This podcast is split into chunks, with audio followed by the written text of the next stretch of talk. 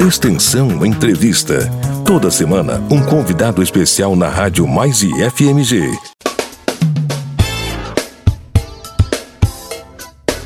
Olá, bom dia a todos. Uma ótima quinta-feira. Você está sintonizado na Rádio Mais e FMG. Eu sou Márcio Ferreira e esse é o programa Extensão Entrevista. Nosso programa busca conversar com todos aqueles que no dia a dia constroem a história do IFMG.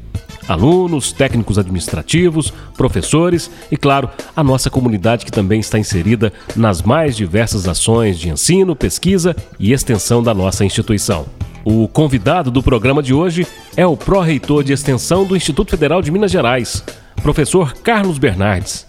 Vamos falar sobre as ações de extensão e sobre o programa Mais IFMG, uma iniciativa inédita da ProEx, que além de outras coisas, oferecerá diversos cursos gratuitos de qualificação profissional à distância. Então, é assunto para você ficar ligado com a gente até o fim.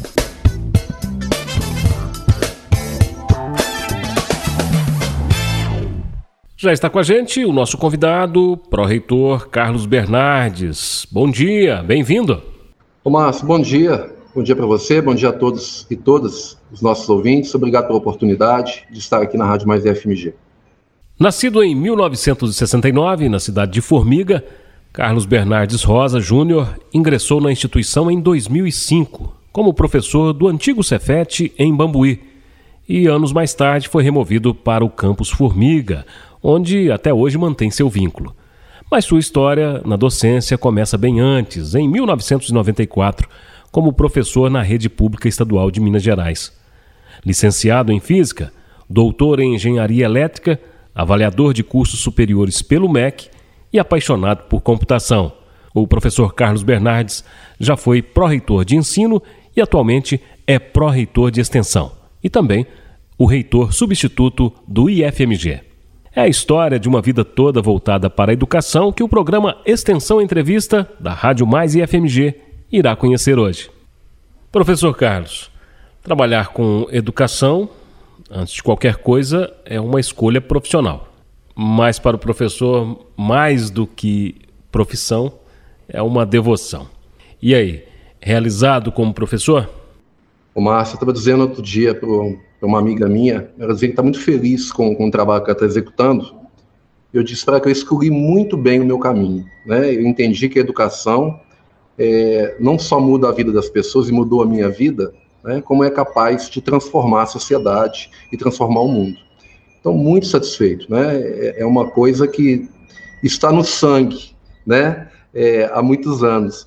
E você falou aí do, do ano de 1994, é, isso aí, na verdade, foi é, trabalho, oficialmente, né? Mas eu me lembro é, que eu já fazia algum tipo de docência com os meus colegas. De algum professor meu falar assim: oh, você podia. É, isso é um fato até interessante. Um grande amigo, inclusive, meu ex-professor, falou comigo assim: olha, você podia dar uma aula, porque eu fiz o técnico em contabilidade, né? E o pessoal tinha muita dificuldade com, com a disciplina de contabilidade.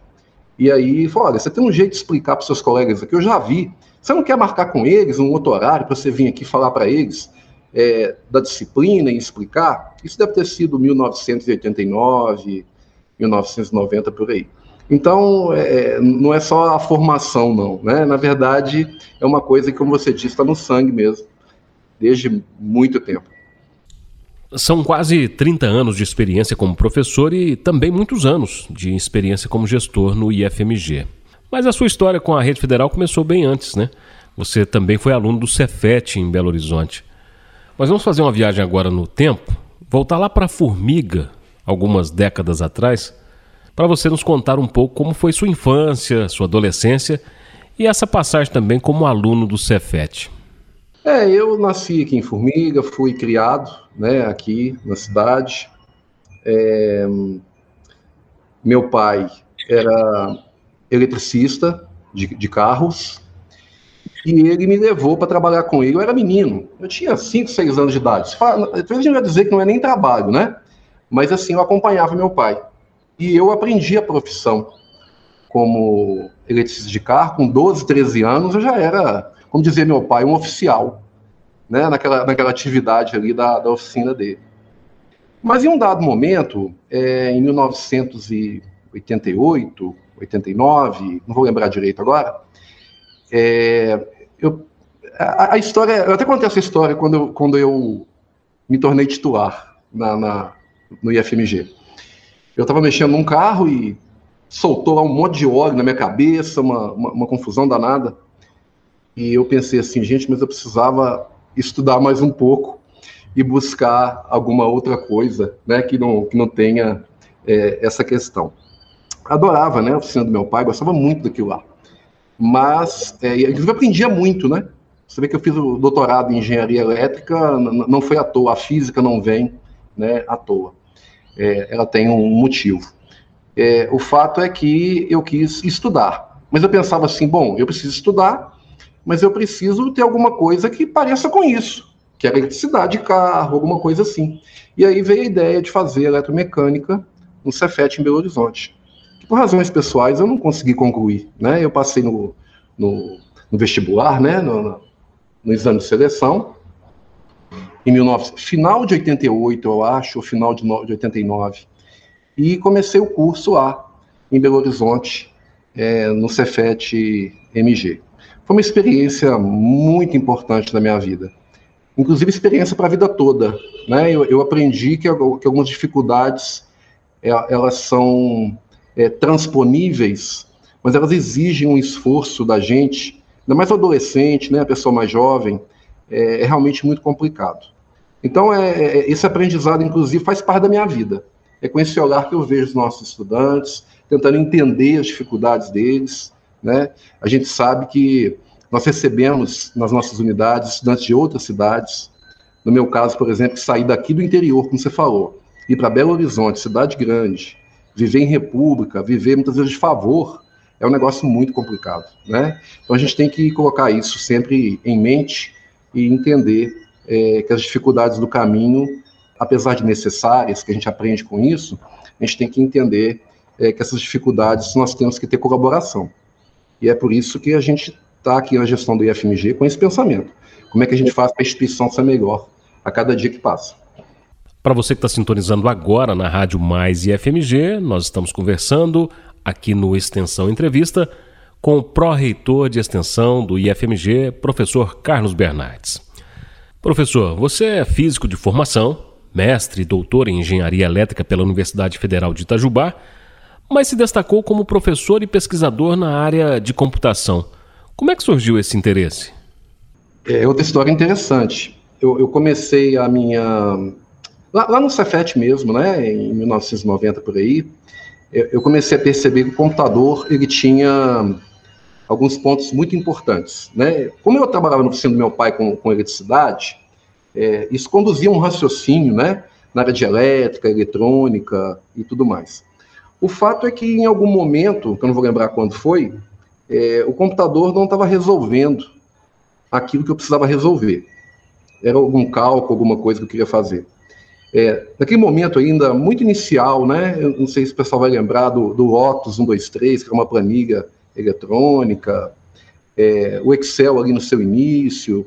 O fato é que eu pensei assim, olha, se esse computador consegue fazer o que o pessoal programa para fazer, então se eu aprender a programar o computador, ele vai fazer o que eu quero. Então, quando o computador, quando eu consegui entender que o computador fazia aquilo que eu queria que ele fizesse, é, foi o momento que eu entendi que o computador era importante, de verdade. E percebi também que era uma coisa inevitável né, que a gente já percebia naquele momento ali a importância do computador e o quanto a tecnologia avançava já naquele momento ali para chegar onde chegamos hoje. Fazer uma entrevista como essa, com o uso de internet, com o uso de todo tipo de recurso tecnológico. Então, o computador nasceu para mim na minha necessidade de que ele fizesse aquilo que eu gostaria que ele fizesse. Então, eu fui aprender a programar. E da programação foram aparecendo outras coisas programação paralela, né, e tantas outras coisas que a gente trabalhou. Informática na educação, a gente traz o computador, né, para essa, para esse olhar é, de como usar o computador para melhorar a aprendizagem dos nossos estudantes e tudo isso. Ainda falando um pouco mais sobre computação, alguns anos atrás você liderou um projeto de pesquisa no Campus Formiga que desenvolveu um aplicativo móvel com o objetivo de ajudar crianças com autismo. Esse tema tão atual, né? tão importante, tão necessário o debate sobre o autismo. O que foi esse projeto? Como é que surgiu essa ideia? Ô Márcio, na verdade eu tenho um filho autista. Né? Ele hoje está com, com 13 anos, faz 14 anos agora no mês de maio. Então eu pude perceber na minha convivência com ele a dificuldade que ele tinha de se comunicar. Que, na, que isso, inclusive, é um dos grandes problemas que os autistas têm. Mesmo quando você percebe que ele tem uma, uma dificuldade menor, ainda assim a interação, a fala, né? É, porque o que para nós é tradicional, você pega uma criança de dois anos, ela já está ali falando uma frase, né? Alguma coisa nesse sentido. E você pega uma criança autista, ou mesmo um adulto autista, ele tem muita dificuldade de comunicação. Então, o que, que nós pensamos, né, nós enquanto grupo de pesquisa? É, como é que a gente poderia desenvolver uma, uma app, né, uma, uma aplicação, é, para que a gente pudesse contribuir para o aprendizado dessa criança? Lembrar que o autista ele tem uma visão muito clara das coisas, mas ele tem dificuldade para entender aquilo que você fala. Então, nós associamos é, texto imagem e a tecnologia de leitura de texto. Então, é, os pais, os responsáveis, é, associavam uma imagem com um texto.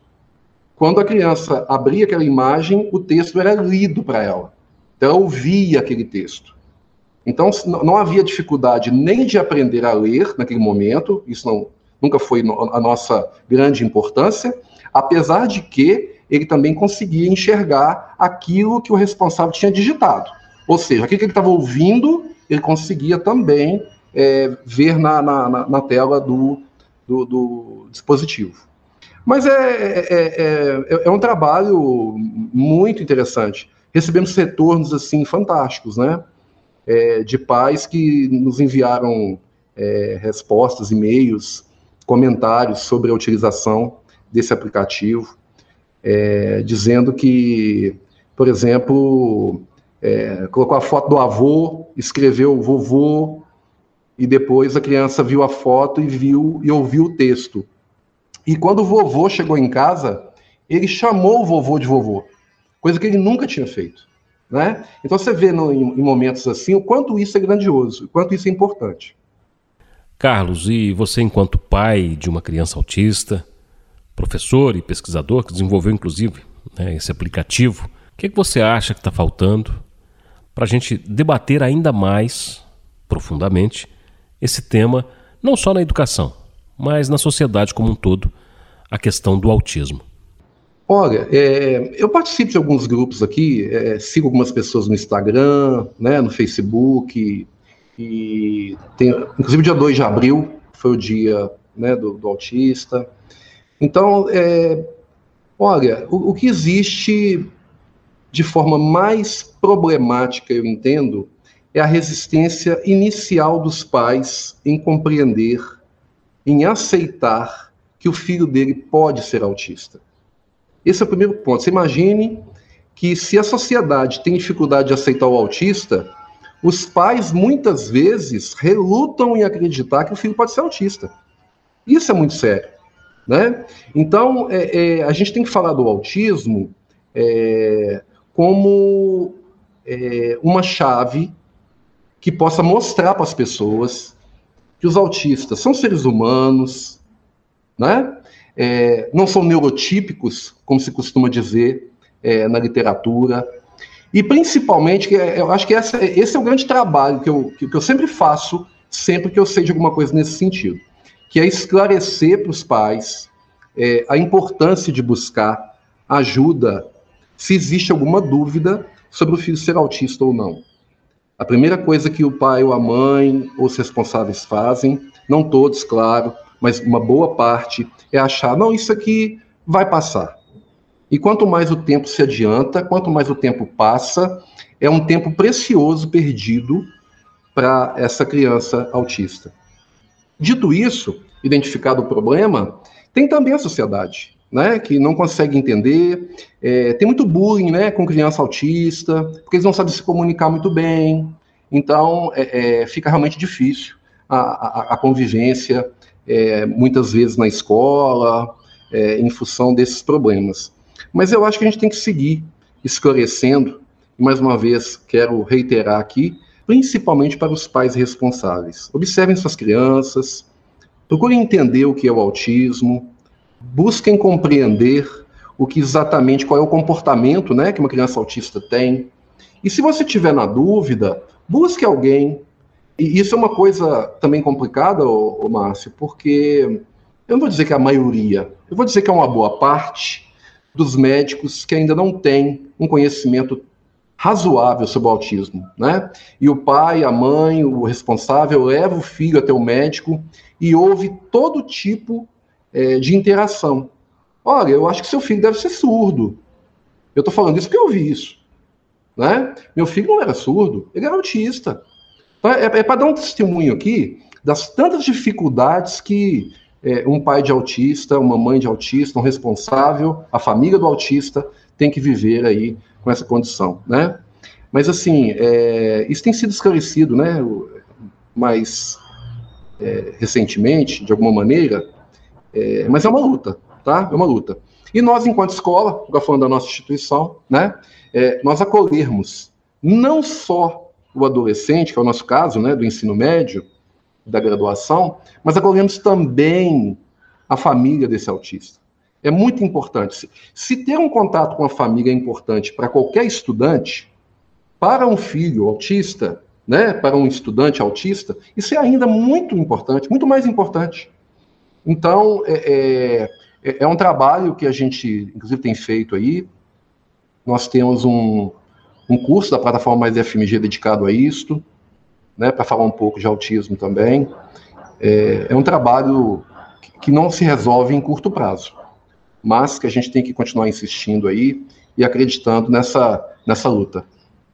Você está ouvindo o programa Extensão Entrevista pela Rádio Mais e FMG. E nós estamos conversando com o pró-reitor de extensão, professor Carlos Bernardes. Carlos, e você acabou dando uma deixa para falarmos um pouco sobre o Mais e FMG o IFMG está lançando uma iniciativa inédita, uma plataforma de cursos de qualificação profissional à distância, totalmente gratuita. É um projeto que está revolucionando a oferta e a abrangência do IFMG. Conta pra gente, para os ouvintes da Rádio Mais IFMG, o que é o Mais IFMG?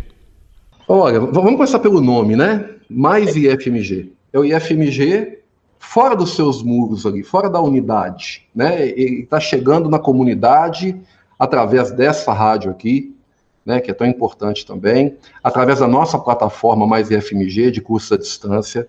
Lembrar que o que originou essa ideia foi observar os altos índices de desemprego do país, isso lá em 2019, portanto, antes da pandemia. Eu gosto sempre de dizer isso, né? Que a gente não pensou a plataforma Mais IFMG por causa da pandemia. Ela veio ser mais forte com a pandemia, considerando a dificuldade de emprego e de trabalho para tanta gente. Então, a plataforma Mais IFMG, ela visa principalmente capacitar pessoas para que elas consigam o seu emprego, para que elas consigam o seu trabalho, mas também melhorar o ambiente de trabalho com a formação melhor de quem está empregado ou está trabalhando.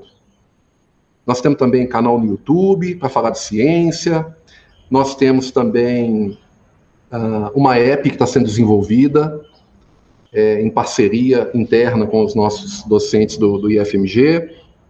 Essa app é, ela vai trazer um pouco da plataforma de curso à distância, mas ela também ela traz é, informação sobre IFMG. Ela é uma app bem flexível, então nós queremos dentro dessa app também é, fazer contato com os estudantes que vão prestar o nosso vestibular, né? usar essa app para ter um contato permanente com as pessoas, com os nossos servidores, já com os nossos estudantes. Ela permite também, essa, essa app, que você selecione os temas de seu interesse, porque os temas de interesse, talvez, dos estudantes, é diferente do, do, do interesse do, do servidor. Assim como o interesse de alguém externo que quer estudar no IFMG, talvez seja um pouco diferente também. Então, a ela vem consagrar isso aí e integrar, na verdade, né? É uma convergência de informações dentro da, da app mais IFMG. E quando será o lançamento oficial dessa plataforma e já sabe quais serão os cursos ofertados inicialmente? Ô Márcio, é, nós vamos inaugurar a plataforma Mais IFMG dia 1 de maio, Dia do Trabalhador, que é uma data importante né, para todos nós, para o país. E os cursos ofertados, nós começamos com aproximadamente 20 cursos, de uma gama de 150 cursos aproximadamente, com projetos como o pré-ENEM, o pré-IFMG, como parte dessa, de toda essa estrutura do ensino à distância do Mais IFMG. É, os cursos iniciais, eles passam por várias, por várias áreas. Porque a plataforma, na verdade, é muito diversa. Ela tem cursos na área de computação, na área de, de ensino, na formação de professores, tem curso de Excel, tem curso de várias áreas dentro de meio ambiente, são muitos os cursos dentro da plataforma, né? É, a nossa ideia é tentar contemplar, é claro que a gente observa a área de atuação dos nossos docentes, conhecimento deles, né, na produção desse material, e nessas áreas N que a gente está falando aqui, elas vão estar ofertadas na plataforma a partir do dia 1 de maio. Carlos, aí eu acho que é preciso destacar duas coisas, né? Que primeiro que é a gratuidade dos cursos e segundo que ele é também para pessoas externas ao IFMG. Não é isso mesmo?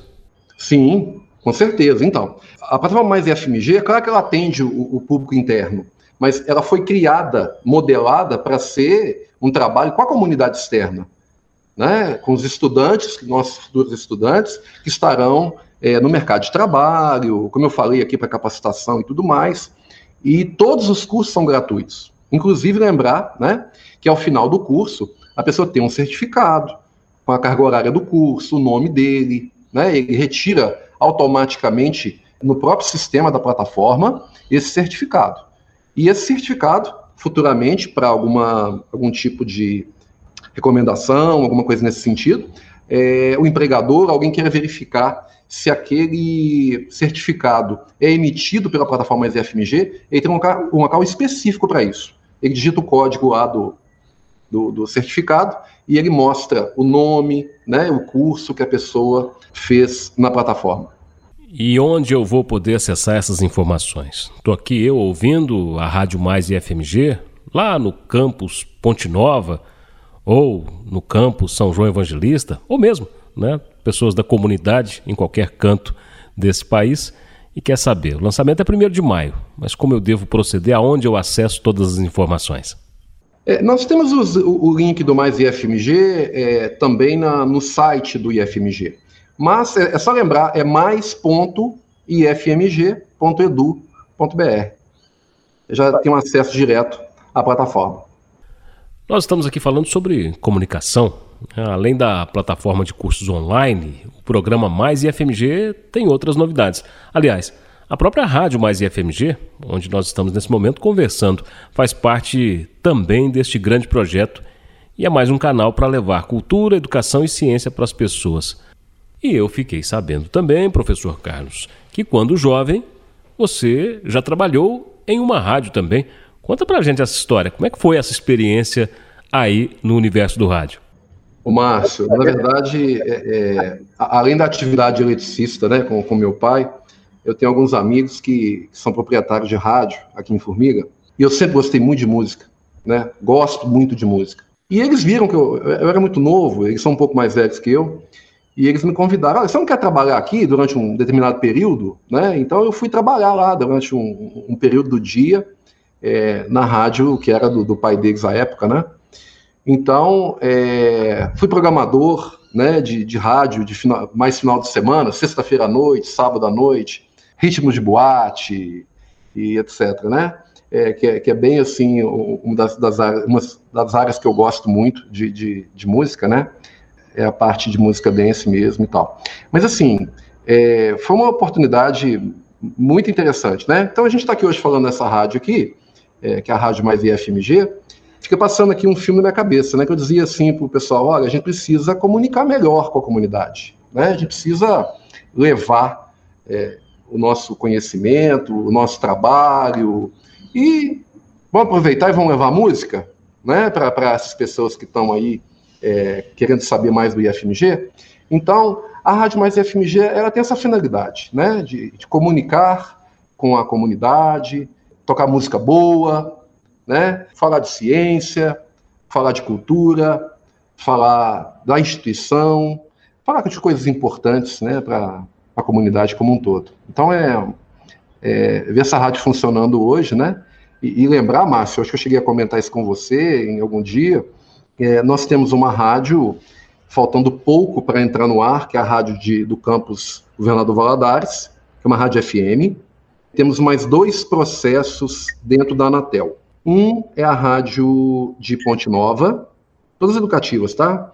E uma rádio de São João Evangelista, inclusive, né? Então, essas rádios são FMs, é, nós estamos tratando com o pessoal da, da Anatel a liberação desses outros. Os canais já estavam liberados, é outorga efetivamente. A pandemia veio trazendo uma série de problemas, né? É, talvez até se não tivesse pandemia, essas rádios estariam no ar hoje também. Então, é, o somatório dessas rádios físicas FMs lá, com a nossa rádio mais FMG, vai ser certamente um sucesso aí para a comunidade. O rádio que no próximo ano, em 22, completa 100 anos, né? o centenário da primeira transmissão radiofônica no Brasil.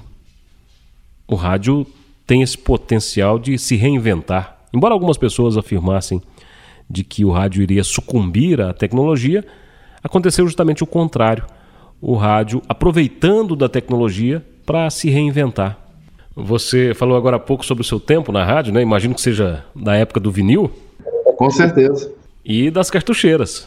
Cartucheiras, para quem talvez não é do tempo, não vai se lembrar, era o dispositivo, né? Similar à fita cassete, onde eram veiculados os comerciais. Cada comercial era um cartucho. E, embora muitas pessoas pudessem pensar que o operador, no intervalo comercial, ficasse tranquilo, de folga, na verdade era um momento de maior apuro. Né? É, é quando ele tinha que trocar cartuchos e mais cartuchos né, para executar o bloco comercial com todos aqueles anunciantes.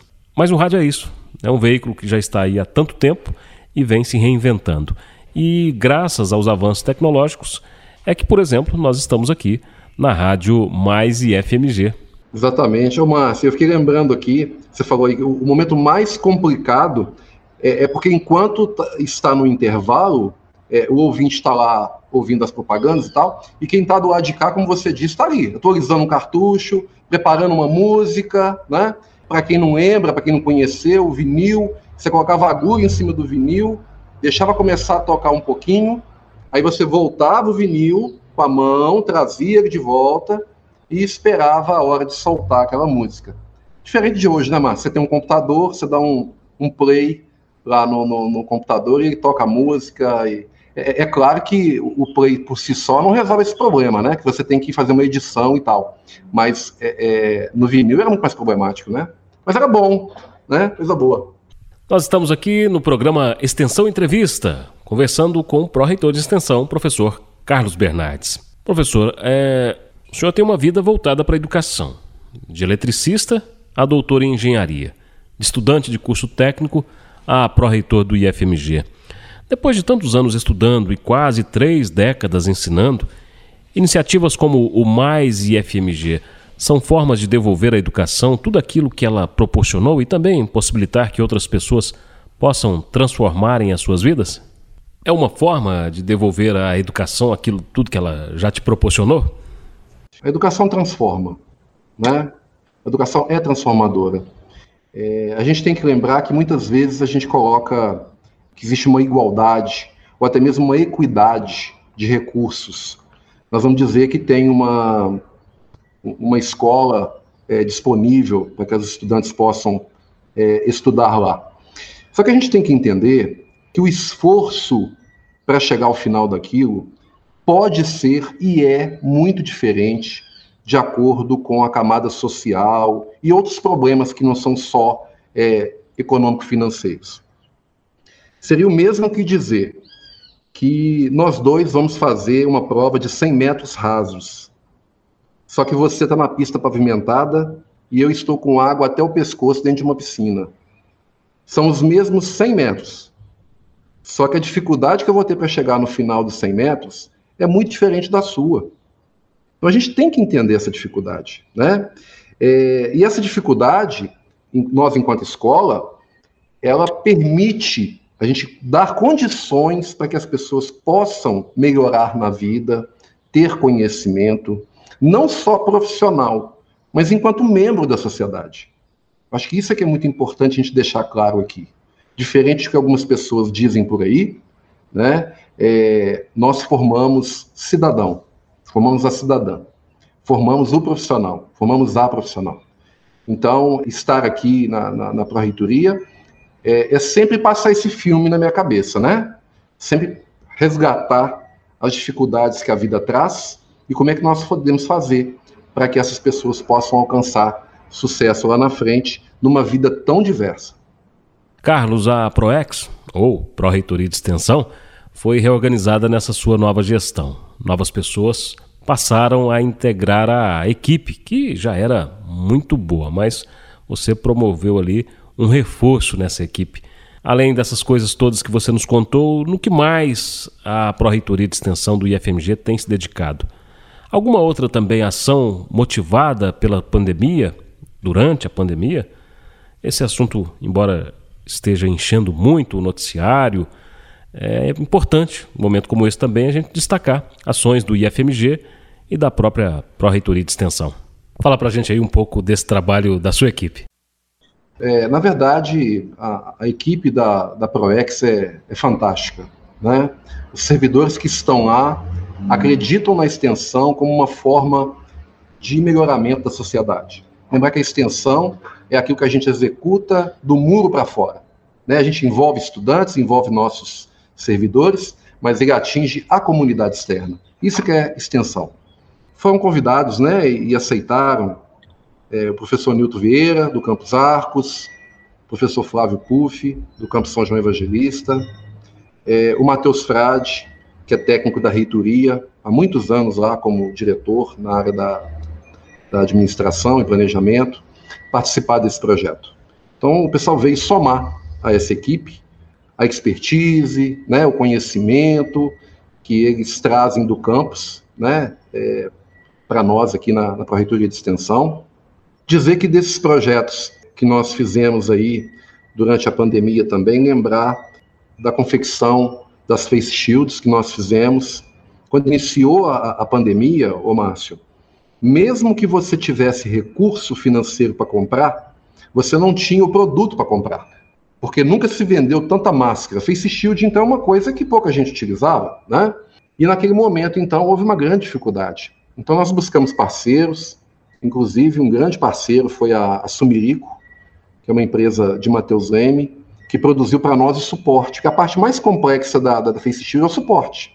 Ele, ele, aquilo não, não, não, acontece tão simples assim, né? Tem que injetar, são duas partes, tem que encaixar uma parte na outra, muito bem encaixadinha, né? Então foi um trabalho muito bem feito nessa parceria.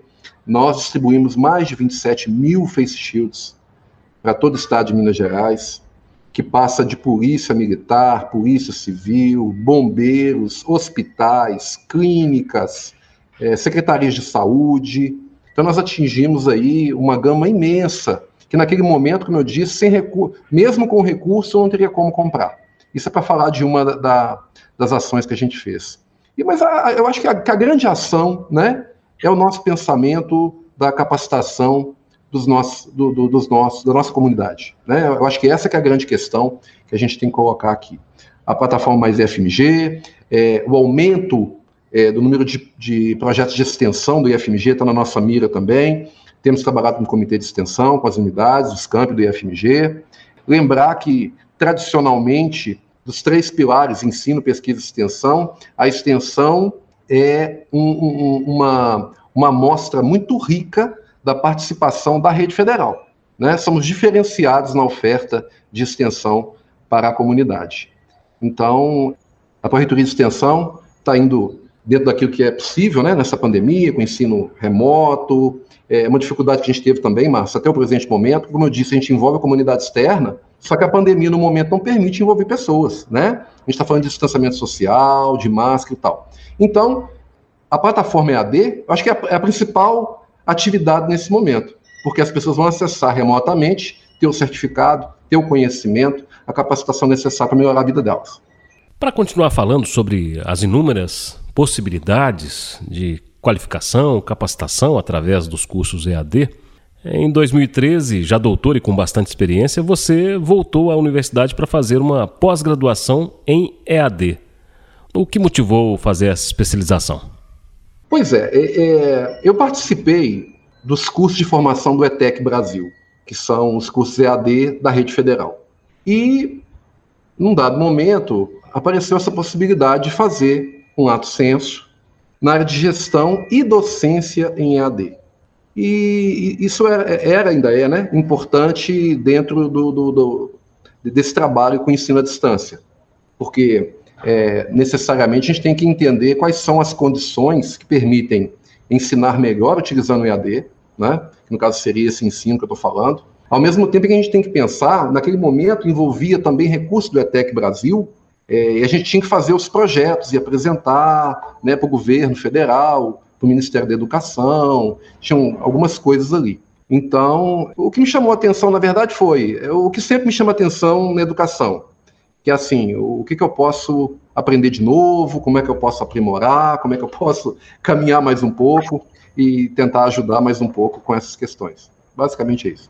Aproveitando algo que você falou agora há pouco, Carlos, sobre o trabalho da extensão, ter que ultrapassar os muros da instituição, é, eu queria que você falasse sobre a importância do IFMG para as 18 cidades em que ele atua. 18 cidades, mais 19, com a reitoria em Belo Horizonte. E o potencial de mudança social nesses lugares. É possível perceber, mensurar essa, esse trabalho do IFMG? Então, é, é, eu até comentava com uma pessoa outro dia que o, o campus do IFMG nas unidades ele, ele não traz só o ensino, a pesquisa e a extensão. Ele acaba por trazer melhoramento né, ali na comunidade onde ele se insere. Se você observar, a, a maioria dos nossos campi nem sempre estão no centro da cidade. Eles estão em algum bairro, né, alguma coisa nesse sentido. Quando a cidade é menor um pouco, é, isso transforma até a vida da própria cidade. Né? Você pega o campus que está em cidade pequena, basicamente o que você tem é, a, a, a, grande instituição da, daquela cidade é o campus do IFMG. Né? Em cidades maiores, a proporção é menor. Mas você consegue fazer grandes transformações ali. É, as unidades do IFMG, eu acho que da rede federal como um todo, elas trazem esse, esse olhar da comunidade. Né? O pessoal olha para a instituição e fala assim, mas do que, que se trata isso aqui? Né? Muitas vezes isso acontece também, né, Márcio? A gente precisa, inclusive, melhorar essa parte de comunicação. Nós temos camp em algumas cidades por aí, onde as pessoas ainda não, não conhecem, não a nossa instituição, que quando eu converso com os pró-reitores do Brasil inteiro, é sempre assim. O pessoal acha que só oferta curso técnico, né, que não tem graduação, que não tem pós-graduação, né, não, não, não conhecem os nossos cursos FIC. Então, é, essa dinâmica das unidades do, do, do Instituto, é, nessas 18 cidades, 19, né, com Belo Horizonte, contando a reitoria, é, é um fator de, de esforço, né, de trabalho muito grande para as comunidades onde se insere. Carlos, enquanto pró-reitor, você participou da criação do Campus Arcos, Campus Avançado Arcos, no Centro-Oeste Mineiro. O campus que completa na próxima semana cinco anos. Não é o mais novo da rede do IFMG, mas apesar da pouca idade, já teve aí, já tem um poder de transformação na cidade, regionalmente muito grande. Conta pra gente como é que foi essa sua participação. Márcio, é, é, na verdade eu, eu estava como pró-reitor de extensão à época, né? mas eu, eu estava também, é, de, desde 2015, né, como pró-reitor, como reitor substituto. Então, aquele momento, quando nós tomamos posse, né, o Kleber tomou posse como reitor, lá em, em 2015, houve um contato do prefeito baiano à época, ele é, ligou na reitoria, foi, queria falar sobre o Campos Arcos e, e bater um papo. Eu já conhecia a história, né? É, o professor Francisco aí do Campos Arcos tinha me falado, né, da, da, da, da criação do campus, que o prefeito estava trabalhando com isso e tudo mais.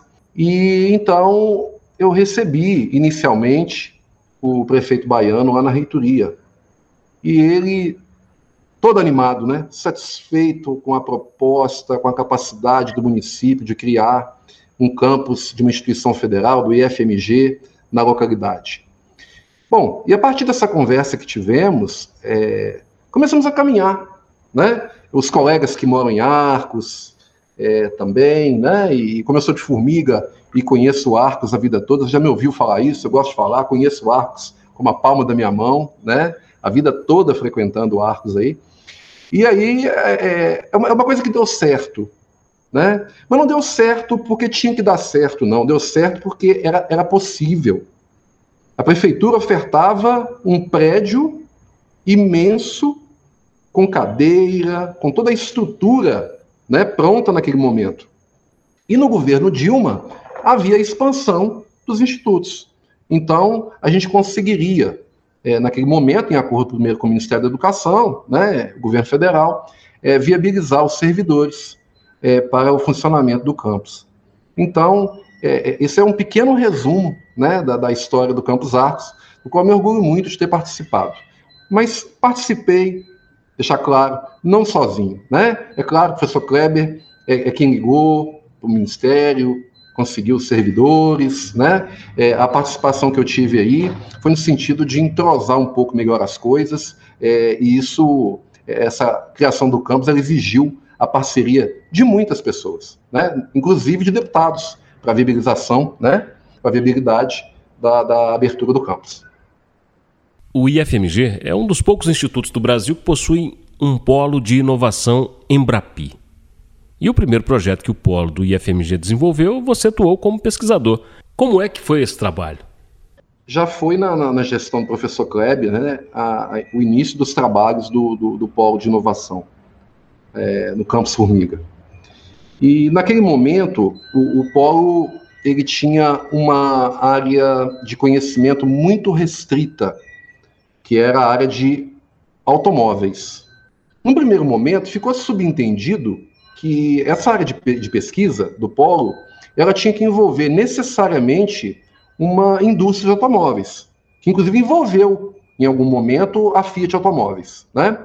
Mas assim, quando a gente pensa no veículo, a gente tem que pensar, por exemplo, que existe um, um semáforo para tomar conta desse veículo. E nós fizemos uma proposição a uma empresa do sul de Minas, a Semaseg. É, eu me lembro de ligar para eles, é, numa conversa até bastante simples, eu contei qual era a ideia de ter um semáforo inteligente que se comportasse é, e mudasse esse comportamento dele mediante variação de, de tráfego né? Porque o semáforo que você pega normalmente, é, ele tem um tempo de abertura e fechamento, né?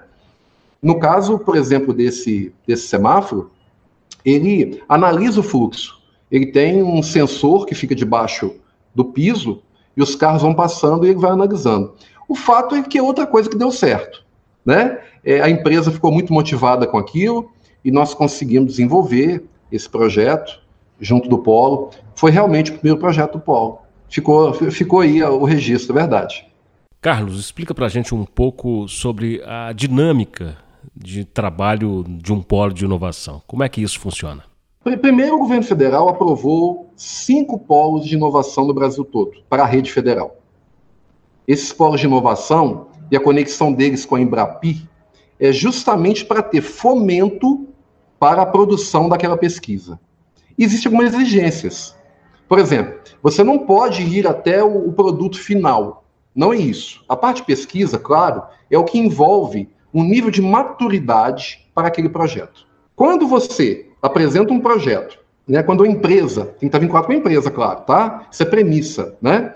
A empresa, olha, eu tenho uma grande ideia aqui. Ou o pesquisador diz que tem uma grande ideia e vincula uma empresa. Então, aquilo é feito um plano de negócio, né, de, do trabalho de pesquisa que vai ser desenvolvido.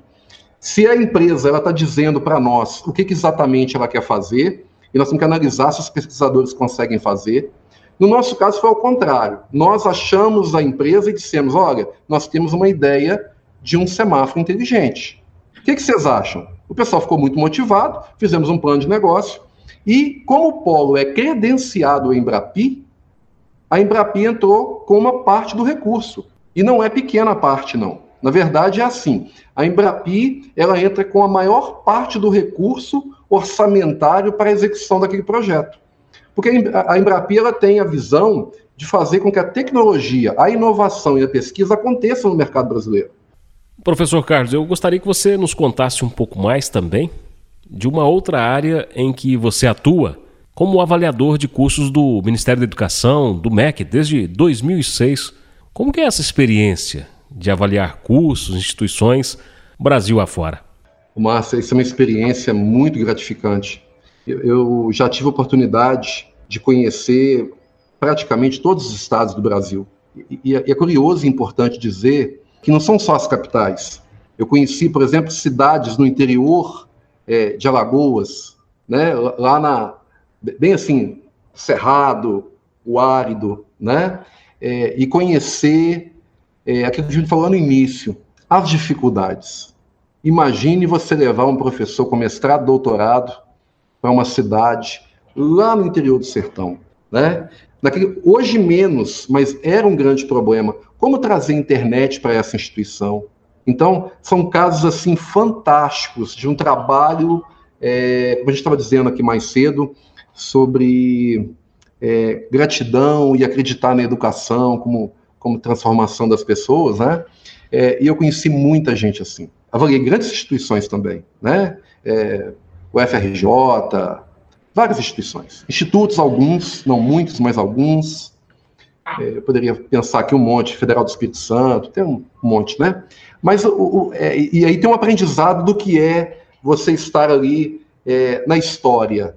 Uma grande instituição como o FRJ, por exemplo, conhecer a COP, ter oportunidade de conversar com os professores, entender né, o que acontece ali dentro com mais propriedade, até para a gente trazer de volta para o IFMG, né, para a gente poder executar essas coisas aqui dentro. Mas enquanto ser humano, enquanto educador, é, enquanto pensar em sociedade, essas instituições pequenininhas que eu visitei são assim, é, é inacreditável o trabalho do pessoal, ao ponto da instituição às vezes nem cobrar a mensalidade do seu estudante trazer durante o dia, porque as aulas são noturnas, por razão óbvia, né?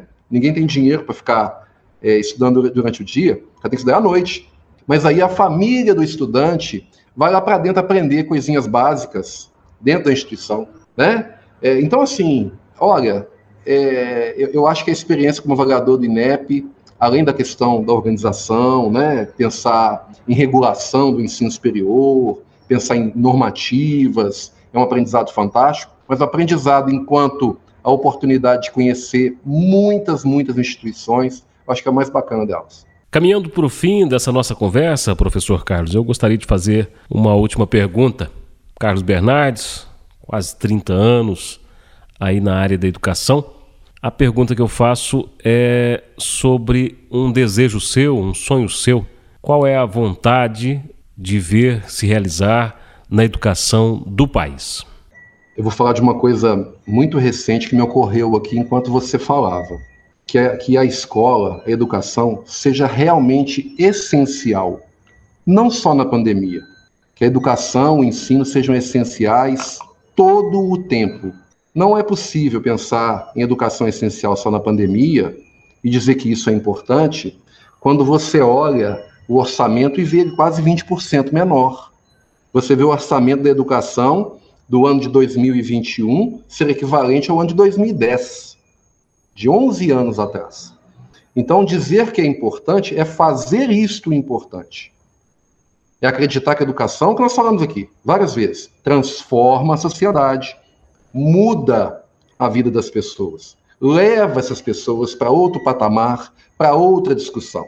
Quando você pega os países aí, onde a educação é realmente isso que a gente está dizendo, as pessoas até adoecem menos. Né? Então a gente precisa pensar nisso e acreditar na educação, mas acreditar de verdade, tá? Não é dizer que é essencial e, e depois fazer aí o que a gente está dizendo, não. Mas então eu acredito na educação, no poder transformador da educação, espero que as nossas unidades, e principalmente agora a plataforma mais IFMG, lembrar que um, que um dos cursos que a gente fez aqui, né, é, inclusive foi no Campos Arcos, né, nós tínhamos estudantes do Brasil inteiro, de todos os estados desse país. Todos estavam lá estados representados dentro dos estudantes desse curso. Então é isso que a gente quer fazer, né? Nós, enquanto extensão, enquanto IFMG, é, darmos condição de melhoramento da vida das pessoas, ofertar o curso à distância com qualidade, que é o nosso caso aqui, que são cursos FIC, é, ampliar o trabalho da nossa instituição para a comunidade. Professor Carlos, queria lhe cumprimentar pela dedicação enquanto professor, pelas ações à frente da Pró-Reitoria de Extensão, né, pelo apoio e incentivo à, à Rádio Mais e FMG, e agradecer a disponibilidade de estar aqui com a gente nesse dia, batendo esse papo, falando sobre o Mais IFMG, falando da história de vida, da história do IFMG, enfim, nessa conversa aqui dentro do Extensão Entrevista. E percebo que poderemos ter outras oportunidades também para conversar mais sobre extensão, sobre ensino, sobre o IFMG, sobre educação. Obrigado pela presença. Ô Márcio, eu que agradeço pela oportunidade, né, por vocês terem lembrado de mim para essa para essa entrevista, né? Não, não foi eu que solicitei é, essa entrevista, então eu agradeço por vocês terem me convidado, de, fazer presente aqui é, nesse momento importante. Desejo sucesso, né, à, à nossa rádio e agradeço também a, aos ouvintes, né, que nos presentearam aí ouvindo o nosso trabalho. Aproveitar, pedir a eles também que, que mandem notícias para nós, né, Márcio, sobre a rádio, no que ela pode contribuir, no que ela pode melhorar, quais são as músicas que você mais gosta, coisas assim, tá? Ô, Márcio, muito obrigado, viu? Muito bom estar aqui com você aqui. Prazerão. Esse foi o Extensão Entrevista de hoje. Eu conversei com o pró-reitor de Extensão do Instituto Federal de Minas Gerais, professor Carlos Bernardes. Muito obrigado pela audiência. Continue ligado na Rádio Mais e FMG. Um forte abraço e até o próximo programa.